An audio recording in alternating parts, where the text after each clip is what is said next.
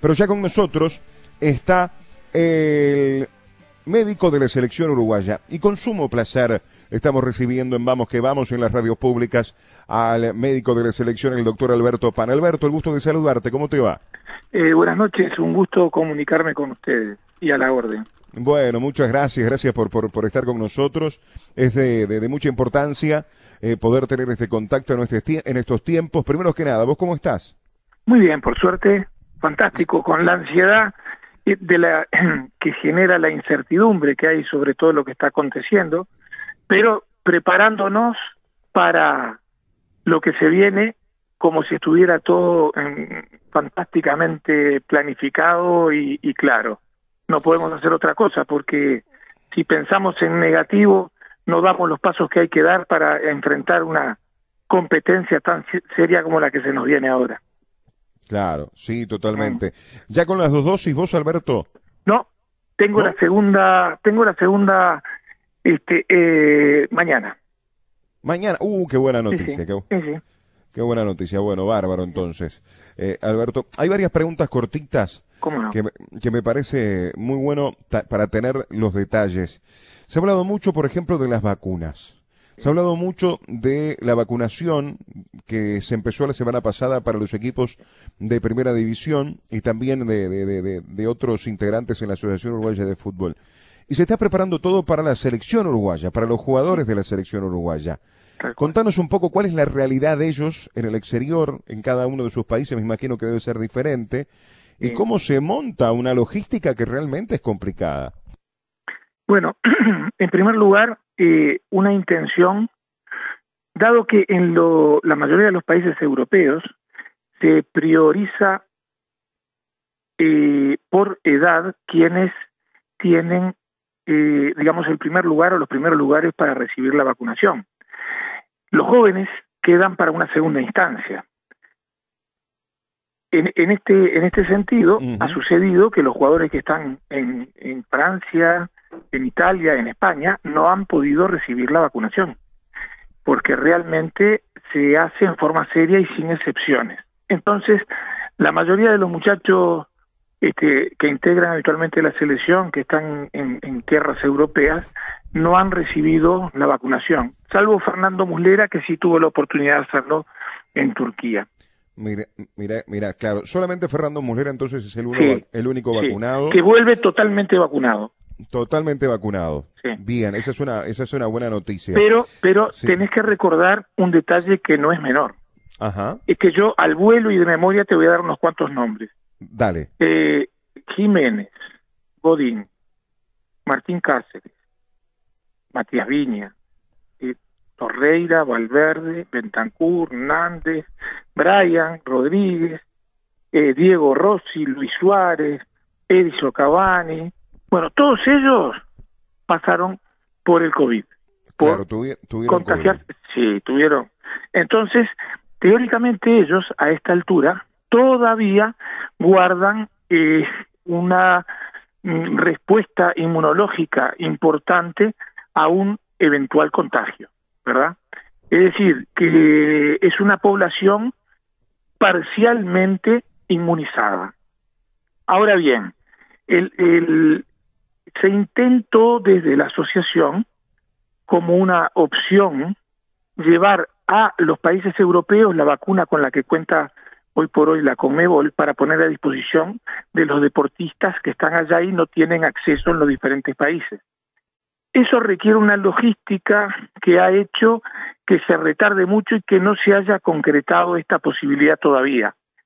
Sé que se, ha, se han hecho trámites, se ha planteado, incluso en FIFA y en los diferentes países, esta posibilidad todavía no se ha logrado. Si eso no se logra, los eh, deportistas que lleguen a Uruguay van a hacer este, recibir su primera dosis este, al momento de su llegada o incluso este, al comienzo de la burbuja que, como tú sabes, este, va a ser el día 24 Claro. del presente. El, 24 de mayo. Sí. Alberto, te consulto, porque recién hablamos, cualquiera de nosotros, este, Sí. eh, para darnos la, la- la vacuna, en las dos dosis, debemos esperar 28 días. Vos nos contabas que, por ejemplo, mañana te vas a dar la segunda dosis. ¿Qué pasa en este caso con, con, con, nuestros jugadores? Este, la primera dosis, cuando llegan, y la segunda tendría que ser a los 28 días, ya un poco menos. por ejemplo, en Argentina. sí, a las tres semanas. Ajá. Puede ser adelantarse un poco. Ahora, ¿qué pasa? días, 20 días, entonces. Pero te, te cuento este, la estrategia que tenemos y qué nos lleva a tomar esa posición.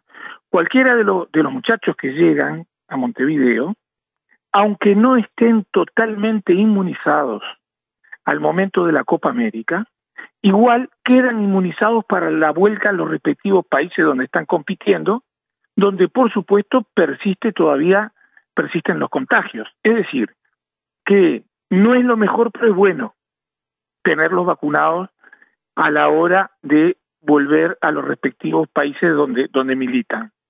Este, lamentablemente se hace muy difícil este, tener eh, la excelencia en el sentido de poder vacunarlos previamente, porque tú sabes que el hacerlo requiere una logística, traslado de vacuna, Claro, este, totalmente. Trámites en los países. No te olvides, además, que la FIFA tiene un enorme poder y poder de decisión. Pero en el terreno médico y en el terreno infecto contagioso, quien manda es el Ministerio de Salud de los respectivos países. ¿Verdad? La última palabra la, la tiene el, el Ministerio de Salud, siempre. En cuanto a todo, a visas, a vacunas, a autorización de vacunación, a indicación, a elegir, escoger qué población va a ser vacunada, todo eso no puede ser manejado ni por FIFA ni por Conmebol. Eso lo manejan este, los ministerios respectivos. Todo lo que se está haciendo en Uruguay, por supuesto que es con el visto bueno y la aprobación del Ministerio de Salud Pública. Claro, totalmente, totalmente. Totalmente. este, eh, a ver, eso, eso por un lado es uno de los grandes temas. En su momento, algo que, que, vos mencionaste también dentro de, de, este comienzo de charla, Alberto, de, de, esa idea de en principio trasladar las vacunas otras veces, en este caso hacia Europa, Roma, Madrid y Londres, creo que eran las tres ciudades como para poder estar realizando la vacunación. Este, eso ya me imagino que la logística es realmente complicada y empezar a vacunar de acuerdo, de acuerdo al 24, eh, de, acuerdo a la llegada a partir del 24 del corriente. ¿Qué va a pasar, por ejemplo? Porque puede darse tranquilamente de tener determinados jugadores para los partidos de eliminatoria y pueda cambiar alguno de cara a la Copa América. ¿Se los va a vacunar a todos? ¿Va a ser un, número importante? No, se cortó. No me, no, me, ¿No me repetís la primera parte de la pregunta? Sí, claro, con mucho gusto. Lo que te decía Alberto era que mm, como la logística va a ser complicada, por ejemplo, de trasladar estas vacunas hacia, hacia, Europa, como mencionábamos, a medida que vayan llegando a partir del 24, se puede llegar a dar que jugadores que estén para la eliminatoria por una cosa u otra no estén para la Copa América o este o al revés. Este mi pregunta parte este cómo va a pasar ahí con, con respecto a la vacunación es una condición sine qua non para participar mira en la competencia hoy por hoy en la Conmebol no lo es. De hecho de hecho así como a nivel nacional el ministerio eh, no lo eh, no las indica imperativamente, es decir, que eh, cualquier persona puede negarse a tomar la vacuna y no queda excluido de la posibilidad, por ejemplo, en el fútbol de competir. De hecho, de hecho, hay muchas personas que eh, optan por no recibir la vacunación. Eso por eso por un lado, ¿verdad? hoy en algunos eh, países europeos se exige para la competencia la vacunación, cosa que no sucede a nivel de la Conmebol. Hoy no sucede. No sé qué pasará en el futuro. Pero hoy por hoy no está exigida. Claro. Otro de los puntos puede llegar a, ser lo que tanto se habló, se habla en diferentes países, que es ese pasaporte verde, que es de, entonces quizás alguno Claro, que te abrís a ingresar y a, y, y, a, determinadas situaciones. Este, así que como que en este caso los jugadores profesionales no tienen opción de negarse. Exactamente. exactamente. Independientemente de que sea libre eh, y lo que nos estás explicando, ¿no? Exactamente, es así, es así.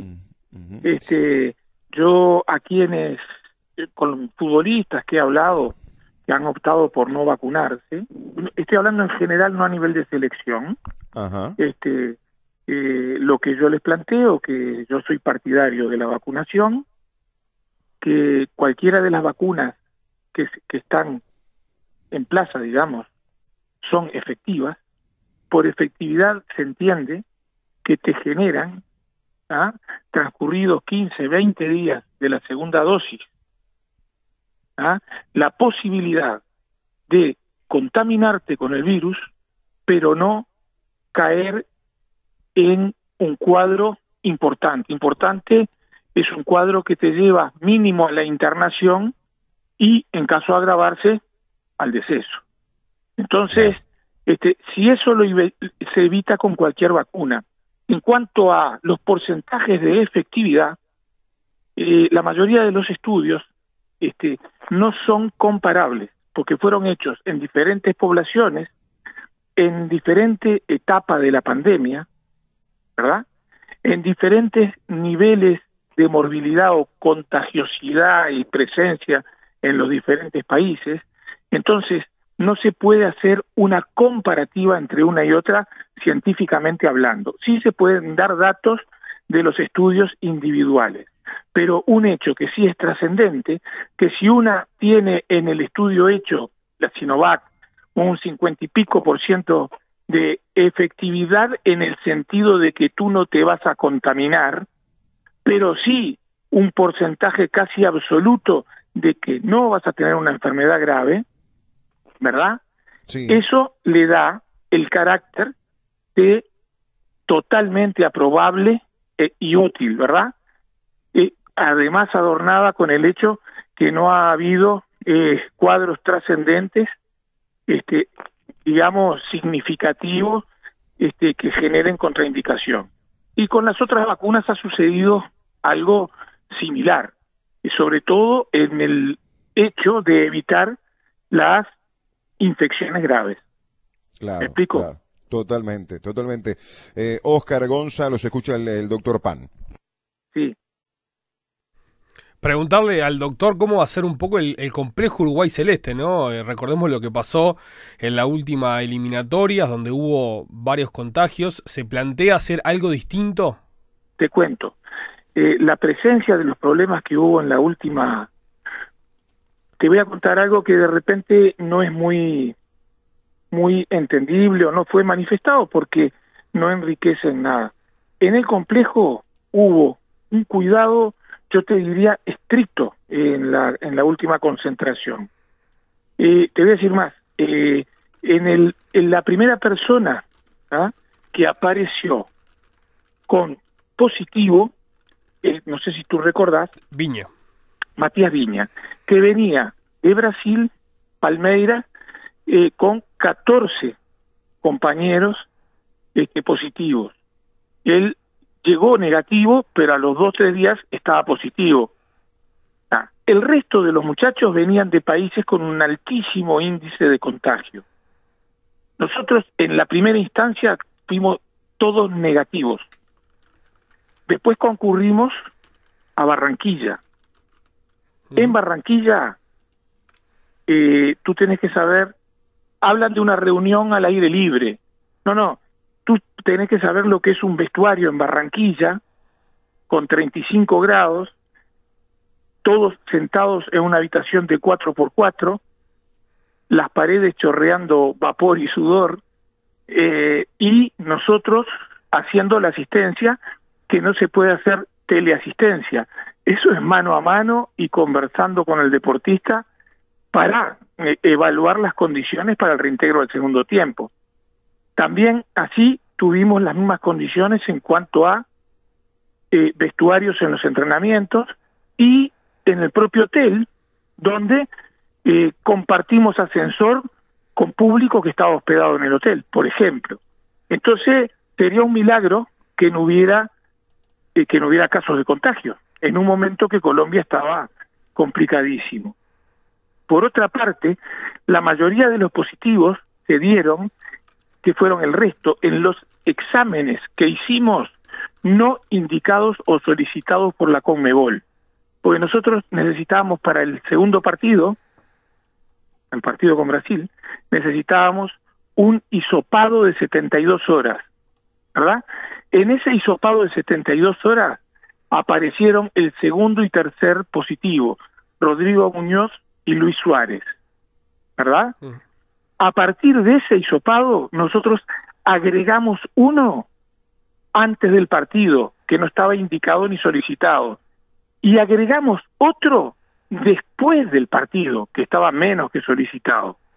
Es decir, que lo que apareció fue porque estaban presentes y nosotros fuimos a buscarlo más allá de lo requerido por, por la Comebol, digamos, para competir. Y te redondeo, es dificilísimo que no haya la posibilidad de contagio en un deporte donde se trabaja eh, con, mm, digamos, con una fricción constante, donde se entrena de la misma manera, ¿verdad? Y donde se no hay más remedio que estar dentro de un vestuario, no hubo más remedio que estar dentro de un vestuario, porque no había posibilidad de no hacerlo en ese momento, y bueno, se generó este, lo que también apareció en la mayoría, en muchos equipos, este, a nivel este, de selecciones y también a nivel de equipos en los diferentes países. Claro. Eh, antes que, que, que, Oscar también este, le, haga alguna consulta, quiero detenerme en esta situación que usted nos está narrando, este Alberto, porque me parece importante. Eh, fue, ya que pasó el tiempo y, entró en tanto detalle interesantísimo, eh, fue, fue bastante injusto todo lo que se habló con referencia a esa burbuja de la selección y la ruptura de determinado protocolo y la foto que fue viral. Eh, ¿Sabe una cosa? Este, una, es decir, están, ahora vamos a estar, si todo funciona como esperemos o como esperamos, este, un mes y medio. En algún momento se van a sentar a charlar en una ronda los muchachos, en este mes y medio que tenemos por delante. Estoy seguro. Vamos a que va a tener que ser al aire libre, van a estar aislados, van a estar lo más protegidos posible, pero yo a la charla al aire libre o al estar al aire libre hablando le tengo menos miedo que al vestuario, le tengo menos miedo que a un córner. En el córner están todos abrazados dentro del área. Este, instancias de juego y de entrenamiento, este, que hace que esto sea muy difícil para todos los actores, para los deportistas, para quienes los controlamos, porque entonces, llegado a un caso de situación caótica, no es pensar, a ver, ponerle tapaboca en un córner. No, si la situación es caótica no se puede competir, porque estamos poniendo en riesgo la salud de la gente. Ahora, si la competencia está en pie, hay que tomar todas las medidas necesarias si es que las autoridades auto que redundantemente autorizan la realización de los juegos, me, refiero a autoridades médicas, este, dan el visto bueno para que se realice la actividad deportiva, ¿verdad?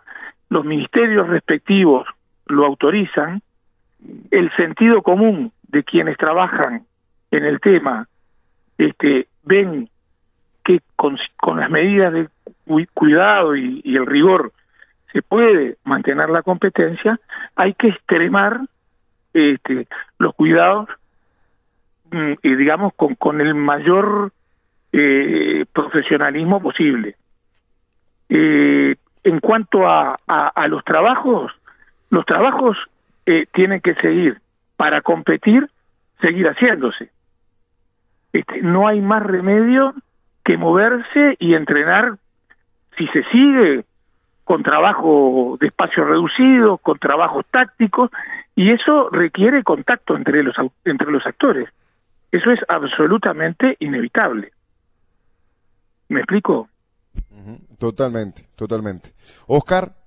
Eh, yo le quería preguntar, este doctor, eh, por más que, quizás sea resorte en este caso de, la Colmebol, pero su punto de vista eh, profesional, desde el punto de vista clínico, médico, por, por, esta situación actual, tanto en Colombia como en la propia República Argentina, ¿cómo ve o si piensa que, que se pueda disputar justamente la próxima edición de la Copa América?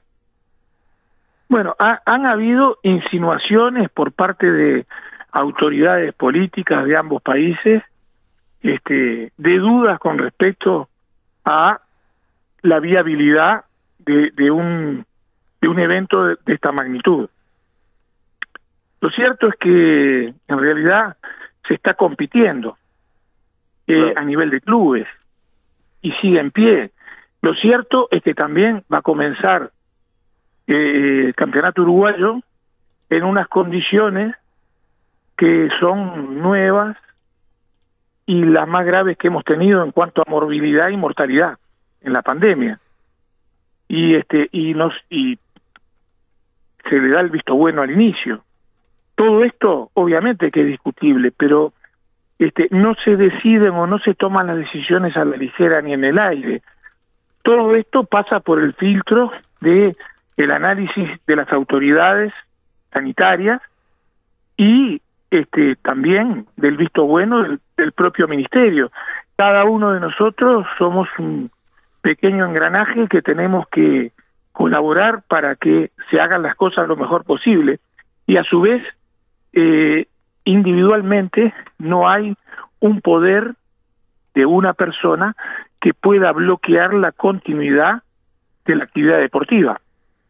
Esto se decide en grupos de discusión, ¿verdad? De diferentes sectores y en diferentes ámbitos y luego de eh, razonar situación y condiciones dadas es que se toman las decisiones de la continuidad o de suspender la actividad. ¿Verdad?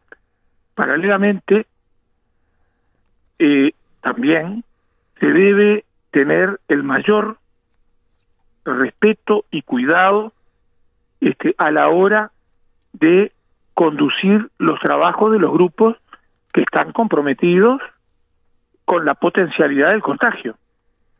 Pero bueno, ese es el, digamos, el escenario en el que estamos parados desde hace un año y además es un escenario que es, digamos, en el que estamos debutando todos. Autoridades, trabajadores y por supuesto los deportistas. Totalmente, este Alberto. Eh, ya para agradecerte estos, estos minutos, em, saliendo un poquito de esta situación que nos lleva a todos, de las vacunas, la pandemia, los cuidados, obviamente hay algo que nos preocupa y me imagino que la parte más difícil también de ustedes eh, para trabajar con, con, con, Eduardo, con Eduardo Belsa, es el cambio de, hoteles de forma constante, los viajes en ómnibus, en aviones, aeropuertos, cambio de ciudades permanente. No solamente vamos a tener la Copa América, sino que antes vamos a tener un viaje a, Venezuela, que justamente hoy por hoy e, es de los países que mayor incertidumbre nos da, porque no sabemos si es tan cierto todo lo, que nos llega con referencia a esta situación y, si tiene los cuidados correspondientes. Y bueno, lo de, lo de Argentina que, que ya hemos hablado y hemos mencionado, Pepe, la verdad es una situación que... que, compleja. compleja, ¿no? Que no es fácil, que no es fácil. Y, las burbujas a veces se pinchan y no porque uno tenga la culpa. Miren, eh, mira, nosotros además de todo tenemos una porque porque bueno la UF nos da esa posibilidad y, y bueno, es nada menos que el cuidado de un representativo nacional, ¿verdad? Pero nosotros tenemos este, instalaciones que nos brindan la posibilidad de tener subburbujas, subburbujas, te diría, eh, diferentes zonas o sectores ¿ah?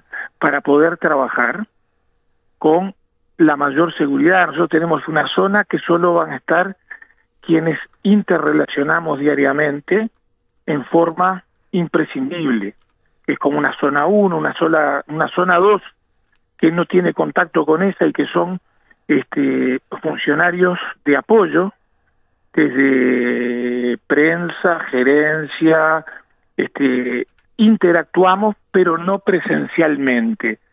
Y una tercera burbuja que es en exteriores donde este se recibe, por ejemplo, llegada de alimentos y, otros insumos, medicación, en fin, o la, también. Bueno, todo todo eso ya está implementado, está pensado y créeme, es muy complejo, pero tenemos la posibilidad de físicamente en el complejo poder realizarlo.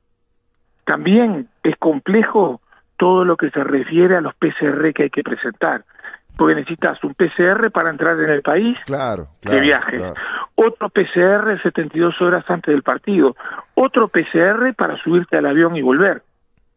Al país que llegaste hacen otro PCR más, otro hisopado más. Entonces, es complejo. Eh, eh, va a generar, va a generar también, por ejemplo, de cara a la Copa América, Uruguay va a tener un lugar base eh, como para, ir jugar y volver a ese lugar base o va a ir cambiando, mutando eh, como nómada no, en cada ciudad. Sí, cambiando. sí, sí. Fíjate que nosotros, nosotros, este, el domingo 3, viste, jugamos el martes 8 en Caracas con Venezuela. El domingo de esa semana ya estamos viajando a Córdoba. ¿ah? Y para jugar el día 17, bueno, tengo, no sé si es exacto, pero sí, con Argentina, 17, doctor. En, Córdoba, ahí está. Y después este, vamos a Mendoza, donde jugamos con Chile, ¿verdad? Y fíjate que ya es un traje. Luego, este, va, volvemos a Córdoba para jugar este, con Bolivia.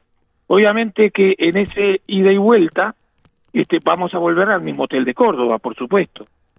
Pero fíjate que terminamos este, a fin de mes, 27, este, con este, Paraguay en Santiago del Estero. Es decir, que es un movimiento constante, este, repetimos Córdoba, y de acuerdo a cómo nos vaya, este, eh, que espero que, que, andemos bien, pero también te lleva a diferentes ciudades según te toque este, en la clasificación y los rivales también este, que tengan. Así que es muy complejo y muy entreverado todo, no es sencillo. Lo ideal sería que hubiera una dosis, una una localización única. Claro, este, Y, todavía se, se experimenta una Copa América en dos países. Y además, lo otro. Eso, eso es tremendo también. Tremendo. Si tú me decís, porque por ejemplo Buenos Aires tiene la capacidad, yo sé que es antipático centralizar, ¿verdad? Pero Buenos Aires tiene las condiciones dadas como pasar la Copa América. Tranquilamente en la capital, sí, totalmente. Eso es una opinión muy personal, ¿eh? mira que no, no, no quiero comprometer a nadie este, con, esto que yo estoy diciendo. Yo, pensando este, en voz alta, digo eso, por ejemplo, en vez de estar en estas condiciones, saltando de país en país y, y, cambiando de, sede constantemente. Totalmente, totalmente. Sí. es, un, tema que preocupa. Gonzalo. En cuanto a lesionados de la selección, este doctor, ¿hay algún caso a preocuparse? Hoy nada. Por suerte. Nada, nada. Por suerte Matías Vecino volvió, incluso volvió a la titularidad en el último fin de semana, pero ya viene trabajando normal hace tiempo e integrando el plantel principal sin ningún problema. Y después el resto de los muchachos, bueno, Fernando volvió con, con normalidad. que tenemos en rehabilitación es, Brian Lozano. Eh, claro. Sí. Y Rodrigo Muñoz, que hizo una lesión de rodilla, que se optó por el tratamiento médico, este, no quirúrgico, está evolucionando muy bien, pero como que no le dan los tiempos. Y Brian, que está evolucionando de una fractura de pierna, de tibia y peroné, que eh, tuvo que ser reoperado hace dos meses, está marchando bien, está entrenando, caminando, pero tiene que hacer primero la consolidación definitiva y después un reintegro a la actividad completa y le va a llevar unos meses más. ¿Le preocupa, por ejemplo, la situación sanitaria de Josema, que lamentablemente ha tenido reiteradas lesiones? Sí, Josema ha tenido reiteradas y diferentes lesiones este, de poca entidad, ¿verdad? Han sido de poca entidad. Este, yo creo que en parte algunas de ellas tienen que ver con, con su también su COVID positivo, que lo tuvo con, con fiebre elevada y quieto durante un tiempo prolongado, y eso lleva a que el reintegro sea más azaroso. Además, este eh, José María es un deportista, un atleta con una enorme explosividad y el hecho de haber estado parado tanto tiempo y con cuadro febril, con virosis, pues las virosis tocan el aparato respiratorio, pero tocan los músculos también, ¿verdad? infectan los músculos también. Entonces yo creo que entre la quietud, ¿verdad? La virosis que fue intensa en él y su condición de velocista potente y además que fue reintegrado en forma bastante digamos con plazos bastante cortos este porque sí realmente se sentía muy bien pero a veces eso esos esos este posvirosis se pagan con con lesiones este que sin ser importantes son inhabilitantes. Este eso que tiene está seguido con una por una sanidad de lujo este de alto nivel ahí en el en el Atlético este que es gente espectacular doctor Celada que es médico de la selección de España pero pero bueno este sí se ha dado eso de que ha tenido muchos como ellos llaman parones pero esperemos que esté en condiciones de, de aportar todo lo que él aporta cuando cuando llega a la selección. Eh, lo mismo, lo mismo doctor para para Suárez que que se pudo recuperar también perfectamente del desgarro último, ¿no? Sí, sí, fue rápido, fue, un, fue una lesión pequeña de pantorrilla, este y bueno, pero Luis tiene tiene un espíritu bárbaro, es un grandísimo profesional, es un, sin duda una persona que le dedica las 24 horas del día a su recuperación y esa es la razón de su de, de, de su vuelta con la energía que ponen en todo lo que es su trabajo, ¿verdad? Sí. Una cortita vinculada al COVID y al, a lo próximo eliminatorios y Copa América. Sobre todo en Copa América, la Conmebol informó que solamente Sana puede hacer cinco cambios en caso de positivo, ¿es así? Sí, este, eh, yo no sé, hasta eh, tengo un workshop sí. esta semana donde ese es uno de los temas que se va a tratar. También este, vamos a tratar este, los parates en, en, en la competencia, así como también la forma de utilización de los vestuarios, que hoy está arreglado de una manera, está legislado de una manera que compromete bastante eh, el trabajo, ¿verdad? Porque son utilización de a cuatro deportistas eh, durante X minutos, con teórica vigilancia del Ministerio de Salud, y eso lo hace complejísimo, ¿verdad? Este no está todavía definido, nosotros aspiramos este a, bueno que eso quede realmente definido, entonces probablemente haya que optar este por desplazarse al hotel alojamiento sin ducha para hacer todo el trabajo. No solo este la ducha sino la la crioterapia que hacemos nosotros luego de la de de los partidos no se va a poder hacer en los escenarios Doctor, ha sido, ha sido un placer como siempre Alberto tenerte en el programa, ha sido muy claro absolutamente todo. Creíamos que era importante, a pocos días, a pocas semanas, de tener la presencia de los jugadores aquí en nuestro país para preparar algo tan importante de las eliminatorias y la Copa América. Y por primera vez en 16 años que están ustedes al mando de la selección, es la primera vez que pasan tantos meses sin contacto físico, digo, personalmente, ya sea por amistoso, por eh, eh, los partidos oficiales. Por Desde torneos. noviembre, ¿no? Eh, es, es, ha sido un montón. Exactamente, y yo que llevo tres añitos más, este, claro. también los incluyo en el, en el en esa realidad que tú estás este relatando, es verdad. Sí, es sí, verdad.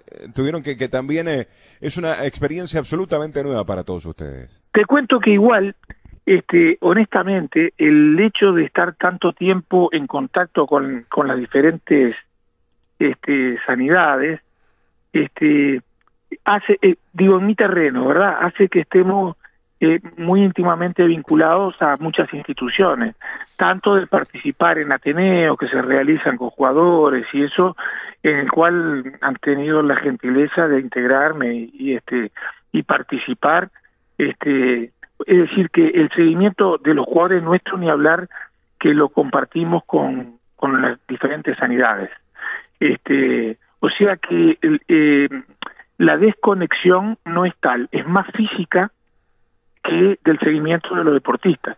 Si tú le preguntas al profe Herrera cuántos minutos jugó cualquier jugador que elijas en el último mes, te lo va a dar con detalles hasta de segundos.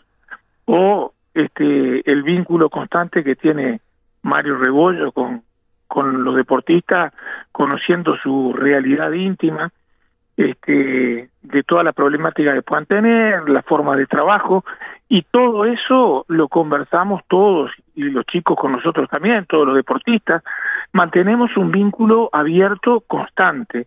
Es decir, que el contacto no fue físico, pero constante fue de comunicación con todos, con las respectivas sanidades, con los profes, tenemos acceso a todos los trabajos que están realizando, si no es imposible, porque es como que llegue gente desconocida, porque si pasan seis meses y no los has visto, no tenés idea qué trabajo hicieron, no podés hacer una planificación del trabajo que vas a hacer.